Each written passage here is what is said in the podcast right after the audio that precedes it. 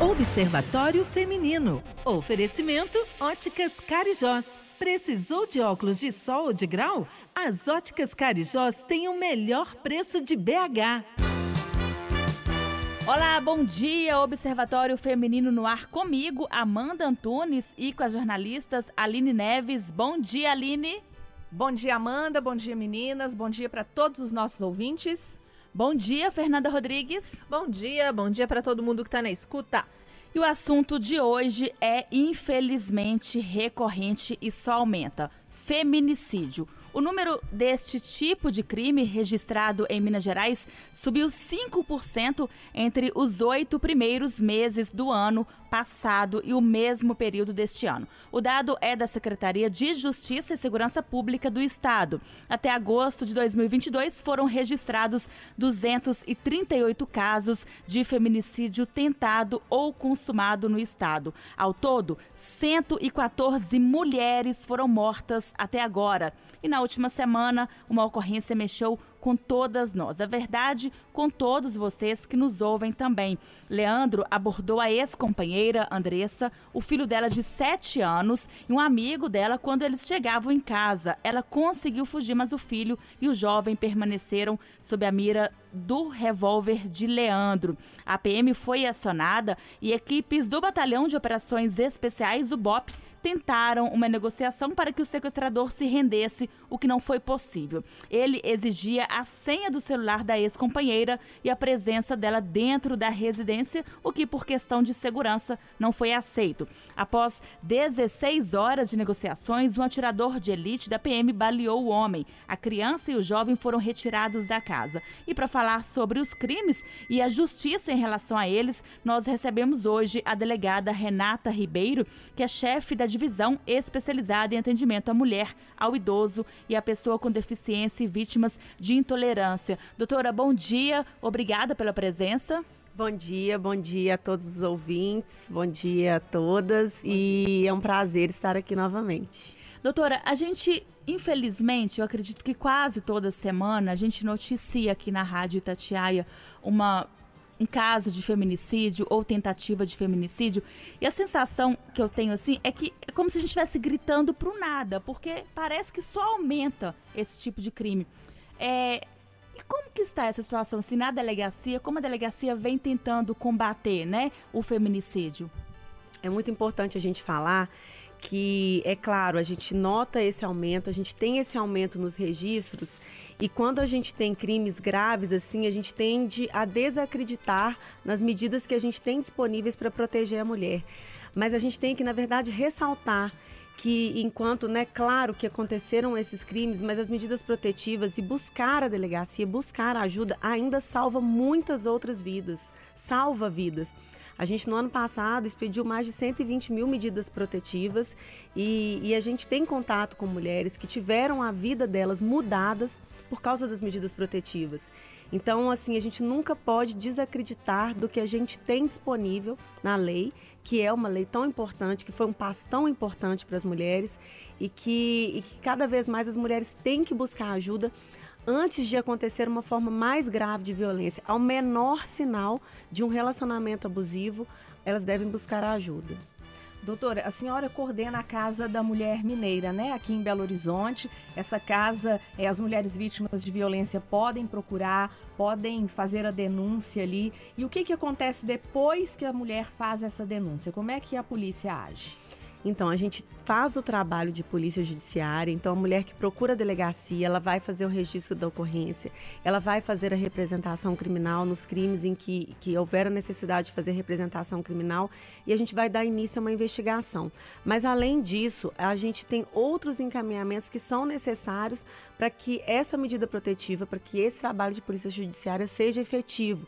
Então, a mulher da Casa da Mulher Mineira, ela pode lá mesmo atender, um, é, receber um atendimento psicossocial ou ser encaminhada para um centro de referência que vai fazer esse atendimento psicossocial. A gente sabe que a maior causa de que as mulheres permanecem num relacionamento abusivo é a dependência emocional. Então ela precisa de ajuda para poder romper esse vínculo. Então, encaminhamento para esse tipo de atendimento é importante. Ela pode ser incluída em programas de proteção, como a Patrulha da Violência Doméstica da Polícia Militar, em que eles vão fazer visitas tranquilizadoras para mulheres que pediram medidas protetivas. Além disso, a Polícia Civil pode acompanhar essa mulher para retirar os pertences dela e ser direcionada para uma casa de um familiar ou para um outro lugar seguro. E se ela não tiver algum lugar para poder ir, ela pode também ser encaminhada para uma casa-abrigo. Eu fico pensando quando eu vejo esses casos que são histórias, é, apesar de cada uma ser única, é, com algumas é, alguns fatos que se repetem, né? A gente sabe que, infelizmente, é como é comum, infelizmente a gente dizer que é comum a violência contra a mulher, é, as mulheres se envolvem com homens já com histórico. No caso dessa ocorrência da semana passada, ele já tinha um feminicídio, né? Ele matou a ex-companheira, ele colocou um rato dentro da boca dela e ele cumpria pena por isso. É, agora não, agora ele já estava incondicional, mas ele cumpria pena quando eles começaram a se relacionar com a prima também, né? E por isso também já devia conhecer muito mais a vida. Mas não só ela, outras mulheres se envolvem com homens com esse histórico. Isso me intriga muito, não querendo aqui julgar as mulheres por isso, porque ninguém, nenhuma vítima tem culpa de nada. É, mas eu acho que esse trabalho que a polícia faz é um trabalho já lá na ponta, né? Muitas vezes quando o crime já aconteceu, o leite já foi derramado. Eu acho que as escolas deveriam entrar com esse, algum processo de palestra, alguma coisa educativa para as adolescentes, crianças, sei lá, você já pode aprender sobre isso, porque eu acho que é a única forma da gente mudar essa mentalidade, porque ninguém consegue pegar um criminoso, um cara que já matou, que tem um histórico de violência contra a mulher, por que, que eu vou me relacionar com essa pessoa? Por que, que eu vou querer isso para a minha vida? Essa pergunta é uma pergunta que eu faço e acredito que muitas pessoas que acompanharam o caso pela imprensa em casa se faz também. Agora, qual é o histórico emocional dessa mulher? Né? Qual que é a, a fragilidade afetiva? Muitas vezes essa mulher entra numa relação e o homem vai minando ali também todas as expectativas dela, vai é, dizendo que ela é feia, vai dizendo que ela não vai encontrar mais ninguém que a queira. É, tem toda essa violência psicológica que vai minando isso. Então, por isso que eu acredito que a educação na escola precisa tratar desse tipo de assunto também. Com certeza. É, e a Polícia Civil ela tem dois projetos nesse sentido, no, no que diz respeito ao, ao que você falou. A gente tem um projeto que chama Educar para Viver Sem Violência, em que delegadas de polícia vão a escolas e fazem palestras sobre essa temática com crianças e adolescentes, reforçando né, de que a gente tem uma mudança na nossa sociedade, no, no, pensamento machista, naqueles estereótipos de gênero de que a mulher só faz determinada coisa, o homem faz age de outra forma. Então, a gente tem esse projeto voltado para crianças e para adolescentes e a gente tem um projeto também que chama Dialogar, que é uma iniciativa estratégica da Polícia Civil, que é um trabalho voltado para o homem agressor. O que, que a gente começou a, a, a gente verifica, né? O indivíduo que ele é reincidente, muitas vezes ele não é reincidente com a mesma mulher, apesar de, da, da reincidência maior que a gente busca ser essa. Mas ele vai ser reincidente com outras mulheres. Então, se não tiver um trabalho com aquele agressor, ele vai conhecer outras mulheres e, e assim, não tem escrito na testa da pessoa que ela é um, que ele é um agressor de mulheres. Então, ela não sabe desse histórico, não sabe desse passado dele. Mas quando a gente começa a trabalhar com esses homens, a gente consegue talvez uma, uma, conscientização deles da, a respeito da conduta deles. E uma das medidas protetivas é o juiz pode determinar que o agressor tenha que frequentar cursos voltados ao enfrentamento à violência doméstica. Então, pensando nisso, a Polícia Civil quer fazer, e já, já faz e quer expandir para outras delegacias do Estado também esse projeto de atuar. São oficinas reflexivas com esse agressor para que ele entenda a, que a conduta dele é violenta, que aquilo que ele faz e que talvez que ele aprendeu, né, como criança ou, ou que repete uma conduta, que aquilo é errado. E com isso a gente consegue evitar, trabalhando este agressor, a gente consegue evitar a reincidência, não só com relação àquela mulher que foi vítima dele, mas com relação a outras mulheres que porventura ele vier se relacionar também. Doutora Renata, teve um outro caso também, onde um homem que não aceitou o fim do relacionamento, é, ele acabou esfaqueando a enteada dele, a filha né, da, da esposa. E essa moça morreu, deixou um bebezinho de vinte e poucos dias.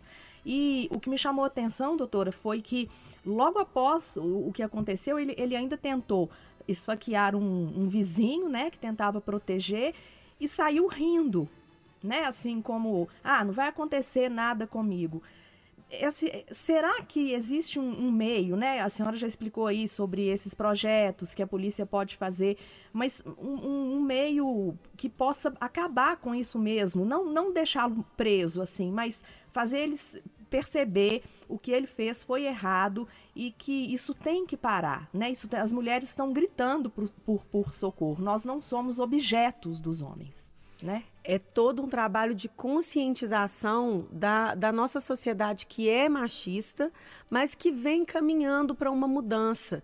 Então, na verdade, essa tentativa de, de reatar, de ter a mulher, não é uma questão de amor, é uma questão realmente de posse e de ter controle. Então, o que, ele, o que ele busca ali não é reatar a mulher porque reatar com a mulher porque ele gosta dela. É não. retomar uma situação de controle que ele tinha e que ele acredita que, que aquilo é legítimo. E, e até muito pouco tempo era, é, infelizmente, era legítima essa, essa dominação do homem pela mulher. O nosso Código Civil de 16, a mulher era considerada relativamente capaz. E, e, ela não podia praticar nenhum ato da vida civil dela sem autorização do marido. A mulher não poderia trabalhar sem pedir autorização do marido. Se a gente for pensar, isso é muito recente. A Lei Maria da Penha de 2006. Então a gente vem evoluindo, vem caminhando e, e, e, falar sobre esse assunto faz com que exista essa conscientização. Quando eu falo na importância do trabalho é, com o homem, é, é porque ele acha que realmente a ação dele é legítima. Da mesma forma que existem mulheres que não se entendem numa situação de violência, existem homens que praticam a violência e que não entendem que aquela conduta é violenta. Então, a, o trabalho da Polícia Judiciária, a responsabilização é importante, mas a própria Lei Maria da Penha fala dessa questão da conscientização da sociedade, do encaminhamento posterior que a gente faz com a mulher, do, do trabalho que a gente tem que fazer com esse homem e principalmente, né, como, como a gente já falou aqui, esse trabalho ser feito nas escolas, para que num futuro próximo isso seja, isso não seja uma realidade como infelizmente é uma realidade hoje em dia essa realidade ela me incomoda bastante. E eu pres já presenciei várias vezes assim um homem que tinha acabado de matar uma mulher e foi preso e ele dando uma entrevista com a certeza de que ele estava certo. É, a legítima defesa da honra né que a senhora acabou de falar agora que até pouco tempo existia. E assim é impressionante. Este caso mesmo agora é da última semana em Venda Nova na entrevista coletiva da Polícia, é, Polícia Militar, o coronel do BOP, ele explicou pra gente que o tempo inteiro o, o Leandro falava, queria o telefone, a senha do celular né, da, da ex-companheira dele, porque ele ainda queria achar provas no telefone para encontrar mais coisas, provas assim, né? Ele, para ele ela tinha outra pessoa, isso não importa, mas ele queria achar o telefone. E o tempo inteiro ele ainda queria que a mulher entrasse na casa. E a polícia acredita que ela, ele queria que ela entrasse para que ela fosse morta. Então, assim, ele não estava nem aí se ele ia matar essa mulher na frente de, da, da, de um monte de polícia, todo mundo que estava ali. E, assim, é, é uma sensação terrível que a gente tem, porque quando isso vai mudar, assim? É, eu tenho um filho de 5 anos, eu fico quase que militando diariamente para ele entender que ele tem que respeitar a mulher. E, e, e e é tão terrível a, a, gente presenciar isso, a gente falar e parece que a gente nunca é escutado, porque até mesmo quem os homens hoje em dia, né, que não são, digamos assim, machistas, eles têm traços, né? De machismo. Não só homens, gente, mulheres também. Mulheres também. E, quando, e como a gente julga, né? Ah, mas aquela mulher fez. Ela por quê, né? Ela está se relacionando. Por que ela está aceitando isso? É, é, é, isso é muito interessante, porque não só a conduta do homem, mas a conduta da mulher. A gente sempre busca uma justificativa para aquele ato, não na conduta do agressor, mas na conduta da mulher. E em outros crimes a gente não age dessa forma, né? A gente pensa assim, ah, você é assaltado, não reage. Uma mulher, quando ela sofre um estupro, você pensa assim, por que você não reagiu? Então a gente tem essa, essa coisa de qualquer violência que é praticada contra a mulher, a gente querer buscar a culpa daquela situação nela. Ele queria buscar uma justificativa para a atitude dele, de querer provar que talvez ela pudesse estar traindo ele. Quando, na, na verdade, é, isso seria irrelevante para um término de relacionamento. Ninguém é obrigado a estar com ninguém. E se ela tivesse praticado, ou né, se ela tivesse ficado com outra pessoa, enfim, isso não seria justificativa nunca para nenhum tipo de conduta violenta. Mas por causa do, do, do, do que a gente viveu num passado muito próximo, os homens entendem que talvez essa conduta seria legítima. De que se ele tivesse conseguido provar alguma coisa, talvez aquela ação dele não seria mal vista. E muitas pessoas talvez pensariam da mesma forma essa mudança que a gente tem que ter é, é, de toda a sociedade, que você falou, né? Você tem um filho, eu tenho um filho, homem também. A gente tem que ter essa preocupação de educar uma criança para ela não ser machista, para ela poder entender que homens e mulheres têm o mesmo papel na sociedade e que pessoas, pessoas, independente né, do gênero, elas devem ser respeitadas da mesma forma. A gente está falando aqui e o observatório ele tem uma audiência masculina muito grande. E aí eu falo para todos os homens que estão nos ouvindo agora. É, você é, tem um amigo assim, machista, que fala mal de mulheres, diminui mulheres, é, aponta, critica, julga mulheres, porque sozinhas nós não vamos conseguir. A gente precisa que a sociedade toda esteja envolvida na luta contra a violência contra a mulher. Então, eu quando eu vejo acontecer alguma coisa assim, eu falo assim: o que, que será que o amigo dele tá achando, né, desse moço aí que fez isso com essa mulher? Será que vai jogar futebol com ele no sábado? Vai beber com ele no bar sexta-feira à noite? Não tem como. Eu, eu, assim, eu não teria uma amiga que fizesse isso. Essa pessoa não servia para ser minha amiga. Eu iria falar com ela, eu ia apontar as coisas que ela tá fazendo errado. Se ela não mudasse a atitude, desculpa, mas eu não vou ficar junto com você, porque eu não quero que as pessoas pensem que eu compactuo com o que você fala, com o que você faz. Então, se os amigos começarem a apontar, a falar, a falou, cara, peraí, não existe isso não. Ela vai usar a roupa que ela quiser usar. Porque eu também não vou admitir que outro amigo meu fique mexendo com a mulher porque ela tá com a saia curta. Então, eu acho que vocês, homens, têm um papel essencial nessa luta. Não pode deixar a gente sozinha, não. Porque você tem mãe, você tem irmã, você tem é, filha. É, é esse o apelo que eu faço, assim, diariamente. Eu também tenho um filho e, e converso com ele sobre essas coisas. Eu acho que esse diálogo precisa existir além da escola, dentro de casa, né? Ali, se você é marido, pai, você tem que dar exemplo também dentro de casa sobre isso. Como você está tratando a sua esposa? Como você está falando com a sua filha? Você está falando o quê? Ela ter modos? Para ela é, não sair assim? Não vai com esse vestido para boate, não, minha filha. A gente precisa ter liberdade para andar na rua, sem ser obrigada a ouvir uma piadinha machista. É, um assovio. Um assovio. Não é elogio, gente. A gente não gosta disso. Porque eles acham que é isso, gente. A gente não tá elogiando. Não tá precisando. Assim, a autoestima tá boa. Não estão precisando desse tipo de, de, de, de, de elogio. Assim, eu faço um apelo muito grande. Porque eu, eu sozinha a gente não vai conseguir. Ouvindo você falar, Nanda, eu me lembrei na semana nos últimos dias, o caso da faxineira no Lourdes, e me deu uma sensação muito boa. Eu participo de um grupo do treino, quase 90% homem, e assim que o vídeo começou a ser divulgado, os homens começaram a compartilhar a foto do, do, do agressor. Então, assim, eu, eu me senti Falei, é, acho que a gente está no caminho certo, porque os homens começaram a ficar indignados e compartilhando, todo mundo mandando mais foto, até que ele foi identificado, né? Eu acho que é isso, é realmente. E pensar, poderia ser sua mãe, poderia ser sua irmã, sua esposa. E eu duvido que aquele fortão ia fazer isso se fosse um homem segurando aquela mangueira. Ah, com ah, certeza. Não ia, não. Com certeza não ia. Ele fez, eu acho, né, porque era uma mulher. Eu tenho certeza também. É, as meninas estão falando aí dos filhos, eu também tenho um de 14 anos. Ele já é né, mais velho do que o delas. E às vezes, quando eu vou sair, ele fala assim: mãe, cuidado, viu? Qualquer coisa você me liga. Eu, eu, eu, ainda penso, né? né? Calma, assim, eu, claro eu que eu não vou. Eu não, não, vou ligar, mas eles, eles estão mais preocupados. Essa geração está vindo diferente, mesmo que seja aos pouquinhos, né? Eu já vejo isso. É, eu, às vezes, monitoro também o, o, telefone dele, vejo ele conversando com outros meninos e tal, e eles têm esse diálogo. É, né, 14 anos já é essa idade mais de, de paquerar. Eles falam assim até, ah, a fulana é bonita, mas você perguntou se ela quer ficar com você? Você perguntou isso? Isso pode acontecer? Eles já têm uma cabeça muito melhor do que os pais dele, do que os avós dele, né? Os, os homens que vieram antes dele. E isso eu acho que está mudando mesmo. É, é cultural, é cultural. É uma mudança na cultura que tem que acontecer. E até essa questão dos homens. Ah, mas será que o amigo dele não, não falou? Porque antes, se ele falasse, ele ia ser o, o diminuído da turma. Assim, por que, que você está defendendo mulher?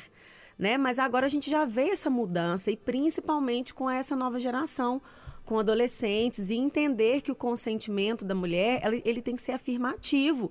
Então não é porque eu estou passando na rua que eu quero receber um assovio ou uma cantada, né? Você receber um elogio de forma respeitosa é uma coisa que é ótimo para você, gente. Todo mundo gosta de receber um elogio. Agora, você ser, ser, ser tratada dessa forma na rua é desrespeitoso. Nenhuma pessoa gosta de ser abordada e ter a sua intimidade ali violada e, e invadida.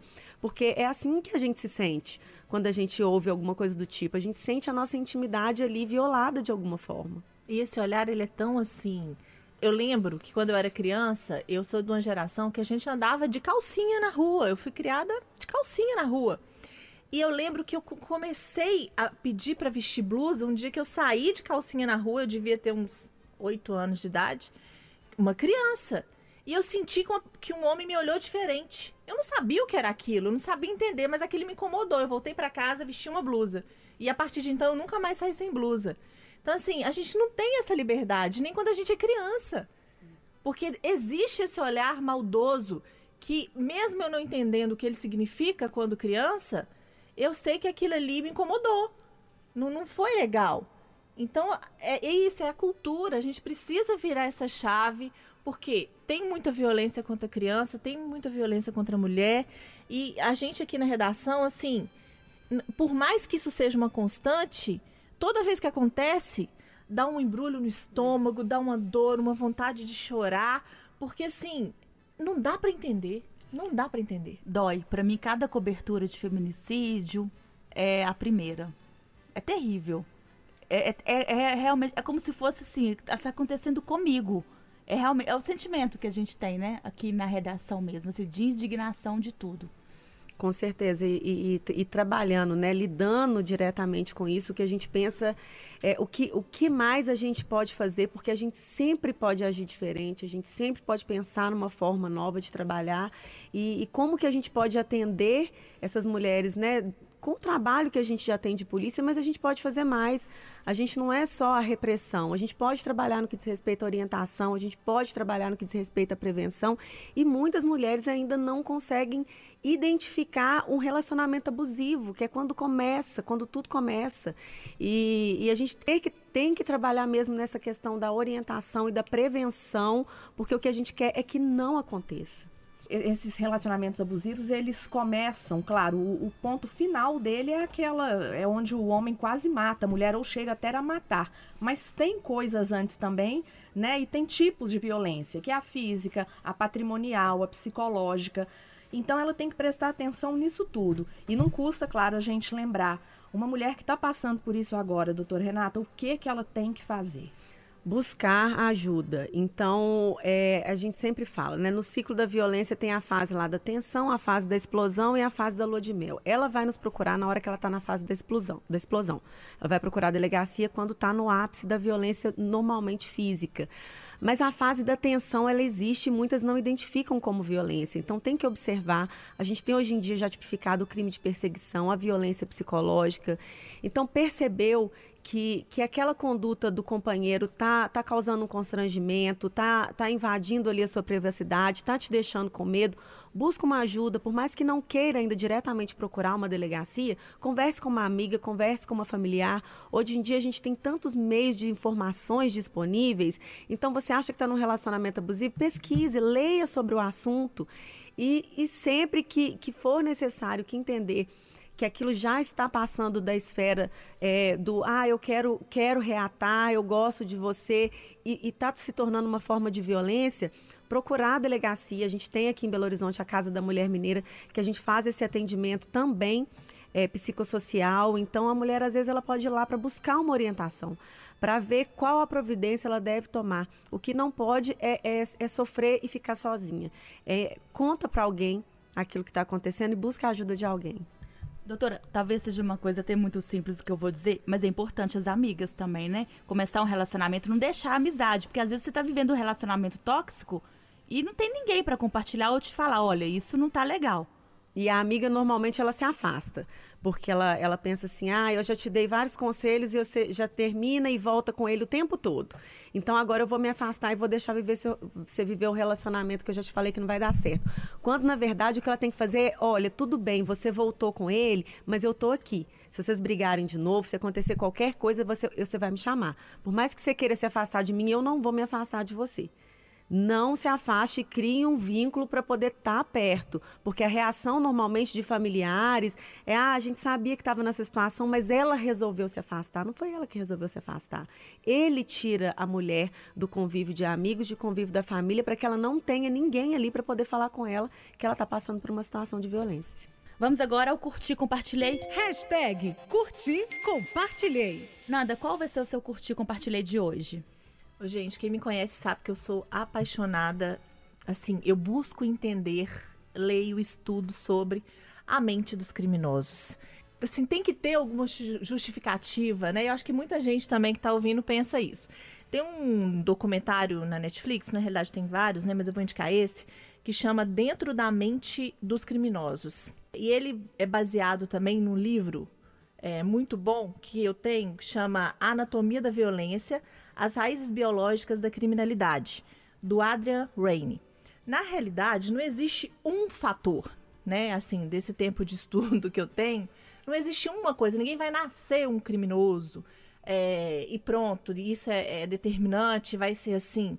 Na realidade, é um conjunto de fatores, né? É biopsicossocial, que é uma palavra da moda agora que as pessoas estão usando muito. Então, assim, depende essa criança nasceu, sim, ela pode ter algum problema no, no, no córtex pré-frontal, que a gente fala, que é essa parte da frente da cabeça, onde é, ali tem a razão, ali vão frear seus impulsos, né? E, e o sistema límbico ali mais ativado, a amígdala, que é a questão das emoções, da raiva. Mas isso não é determinante, depende de onde essa pessoa vai crescer, né? As experiências de vida que ela vai ter, o desenvolvimento dela. Então, eu acho que é muito interessante a gente conhecer e falar sobre isso, é, porque às vezes dentro de casa, uma criança, um comportamento mais diferente, você pode perceber, né? Isso pode ser moldado, pode ser tratado, pode ser acompanhado, e a gente consegue evitar futuramente que a gente tenha aí um serial killer, um psicopata, um assassino de mulheres. E Aline, o seu curti compartilhei de hoje? O meu curti compartilhei foge um pouquinho do tema, mas foi um assunto muito falado aí nessa semana que passou. A gravidez da Cláudia Raia aos 55 anos. Né? A gente viu aí o anúncio dela, do marido, e chuva de críticas, né? E todo mundo querendo saber: ah, ela congelou óvulos, ela já não estava na menopausa. Então ela deu uma entrevista para um canal no YouTube chamado Chutando o Balde. Eu assisti. Não vou contar aqui o que, que ela falou sobre essa gravidez, porque eu quero muito que vocês assistam. E ela só falando que está no melhor momento da vida dela, que esse bebezinho não, não foi esperado, né? Isso que ela conta. Mas eu achei muito legal, né? Ela grávida aos 55, né? A gente muitas vezes pensa, nossa, mas vai ser mãe com 55. Gente, quando ela tiver, quando esse menino tiver 10, ela vai estar tá com 65, não vai dar conta de nada, não. Porque a gente agora, a mulher de 50, agora não é a de 50 anos atrás, né? A que tinha 50, 50 anos atrás. Então tudo mudou. Eu já tô com 44, eu não me sinto com 44, acho que eu não tenho cara de 44. E quero dar parabéns aqui para a Cláudia Raia, achei muito bacana o papo dela. Então, o canal no YouTube chama Chutando o Balde. Eu também não acho que eu tenho 35 anos. De jeito nenhum. Doutora, e qual vai ser o seu curtir compartilhar? Ah, quero compartilhar o aplicativo MG Mulher da Polícia Civil, que lá a mulher consegue fazer um registro de boletim de ocorrência de forma virtual, consegue ver vídeos é, e outras informações acerca de violências domésticas, quando buscar ajuda, e lá ela consegue também é, deixar registrado um número que vai ser um número para quem ela pode pedir ajuda no, no momento de violência. Então, aplicativo MG Mulher. Bom, gente, eu vou compartilhar hoje uma música. Esses dias eu, eu saí com o José Alves, motorista aqui da rádio, e a gente gosta muito de conversar, falar da vida, lembrar de coisas do passado. E ele adora música. Aí ele falou comigo assim: Amanda, tem uma música que você tem que escutar. E ele colocou pra gente ouvir. É uma música que chama A Lista, uma canção de Oswaldo Montenegro. Eu não vou cantar aqui, porque eu não sou maluca, mas eu vou falar essa música. Ela é o seguinte. Faça uma lista de grandes amigos. Quem você mais via há 10 anos atrás? Quantos você ainda vê todo dia? Quantos você já não encontra mais? Faça uma lista dos sonhos que tinha. Quantos você desistiu de sonhar? Quantos amores jurados para sempre? Quantos você conseguiu preservar? Onde você ainda se encontra? Na foto passada ou no espelho de agora? Hoje é do jeito que você achou que seria? Quantos amigos você jogou fora? Então é o meu curti compartilhei. A lista de Oswaldo Montenegro. Doutora, muito obrigada pela presença mais uma vez. E quem estiver nos ouvindo, pedir ajuda, né? Não esquecer, não ficar com vergonha e não acreditar que aquilo vai passar, né? Exatamente, eu que agradeço a oportunidade de estar aqui com vocês novamente. E sempre busquem ajuda, busque a delegacia de mulheres da sua cidade. Se não tiver, qualquer delegacia pode fazer o registro. A gente tem a delegacia virtual também. Mas não deixe de buscar a ajuda. E você que sabe que tem alguém passando por essa situação, se ofereça, ofereça para ajudar essa pessoa. Tchau, gente. Então, até semana que vem. Boa semana para todo mundo. Tchau para todo mundo.